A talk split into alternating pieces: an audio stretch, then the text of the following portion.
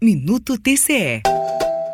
Projeto Sede de Aprender, que busca garantir água potável aos estudantes da educação básica do país, está sendo apoiado por diversas instituições brasileiras com o objetivo de ser estendido nacionalmente. Em recente reunião, representantes da Atricom e do Conselho Nacional do Ministério Público elaboraram um plano de trabalho para ampliar as ações e incluir iniciativas voltadas ao saneamento básico nas escolas públicas. Em 2022, um convênio entre a Atricom, o Instituto Rui Barbosa e o Instituto do Meio Ambiente do Estado de Alagoas, com apoio do TCE alagoano, tornou o Sede de Aprender nacional, permitindo aos estados participantes o compartilhamento de base de dados e informações. O coordenador do projeto, promotor Lucas Saxida Carneiro enfatiza que a colaboração entre as instituições é fundamental para aumentar o efeito positivo das ações. O projeto Sede de Aprender Brasil é hoje um projeto de eficiência não só no resultado água potável nas escolas, mas é um projeto ímpar na união de órgãos públicos na busca de um objetivo comum que é a melhoria da educação em nosso país. A união de vários órgãos públicos mantendo as suas funções, mas se ajudando, buscando resultados em conjunto em hipóteses fáceis práticas de atuação, levantamento de dados em conjunto, fez com que o projeto Sede de Aprender tenha sido aí reconhecido nacionalmente pela sua eficiência na tratativa do tema. Após o convênio, Bahia, Minas Gerais e Tocantins desenvolveram iniciativas semelhantes.